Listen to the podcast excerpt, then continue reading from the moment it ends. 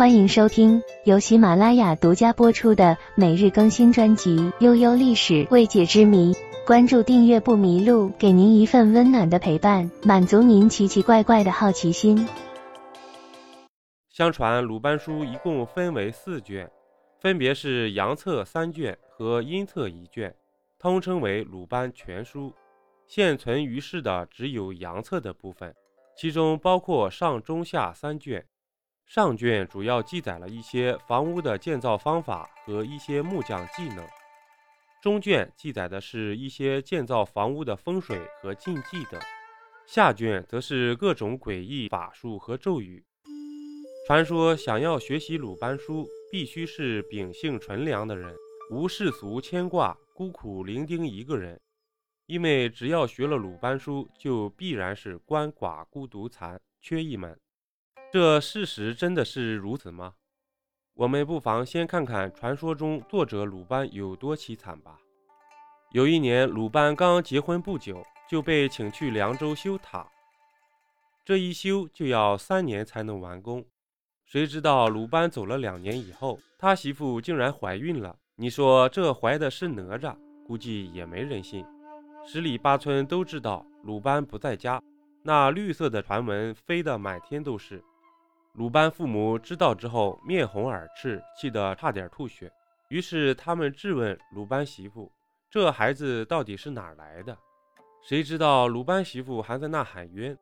他对鲁班父母说：“你们有所不知，虽然鲁班身在千里之外，但是他每天都回来睡觉。”这鲁班父母一听。可能差点气得脑溢血，你这真是糊弄鬼了吧？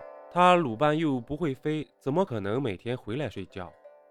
谁知道鲁班媳妇说：“你们不信不要紧，你们平时睡得早，鲁班怕惊扰你们，所以他每天都等你们睡了才回来。”结果到了深夜，鲁班真的就骑着个大木头鸟回来了。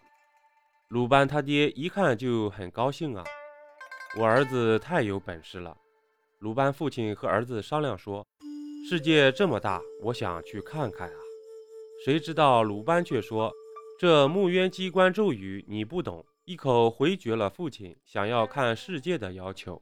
可鲁班父亲并不死心，于是他就趁着鲁班和媳妇睡觉的时候，骑着拉风的大鸟一飞冲天。结果真的像鲁班所说，他父亲根本没法控制这只大鸟。日出时分。鲁班父亲骑着大鸟冲进了喧闹的早市中，人们一看，天上落下一个怪物，上面还坐着个白胡子老头，大家都以为是妖怪，便围上去不由分说将鲁班父亲乱棍打死了。鲁班知道之后非常伤心，如果当初告诉父亲驱动大鸟的秘术，可能父亲就不会落得个如此下场了吧。于是鲁班又做了一只大鸟。并且把如何驾驭大鸟的方法告诉了自己的媳妇。谁知道鲁班怀孕的媳妇学会了这秘术后，竟然偷偷就骑着大鸟飞上了天。结果可能是因为太过刺激，鲁班媳妇羊水突然破了，污血流了木鸟一身。谁知道原本活灵活现的木鸟被血沾染之后，瞬间就不会动了，一头栽向了地面。鲁班媳妇和腹中的孩子当场毙命，这一来二去，佛塔还没修完，鲁班父亲和妻儿就双双毙命了，家里只留下老母亲一个人。鲁班觉得自己出门在外，老母亲独守家中，非常不放心。鲁班心想，木鸢飞在天上，真的是太不安全了。于是，鲁班就又造了一个可以日行千里木马。并把驱动木马的口诀告诉了母亲，希望母亲讲自己的时候可以随时坐着木马来凉州看望自己。谁知道有一天，鲁班母亲坐着木马想要去看鲁班，却不知道是不是念错了咒语，那木马载着鲁班母亲飞速前行，根本停不下来。鲁班母亲一路向前，从此再也没有回来。鲁班家破人亡，悲痛欲绝。自此，鲁班立下诅咒，这才引出了学习鲁班书可导致鳏寡孤独残缺一门的传说。后世有人分析，之所以鲁班书这么邪门，是因为鲁班在年少时曾出门云游，学会了一些道家的法术。作为工匠世家，鲁班又把这些法术和工程结合在了一起。一般传说中的道法符咒都用在了明处，而且这些本身也是用来行善积德的东西。而鲁班结合的这些都用在了暗处，这样一来就有了偷偷害人、为非作歹的隐患。正所谓是害人终害己，其中玄妙也不过如此吧。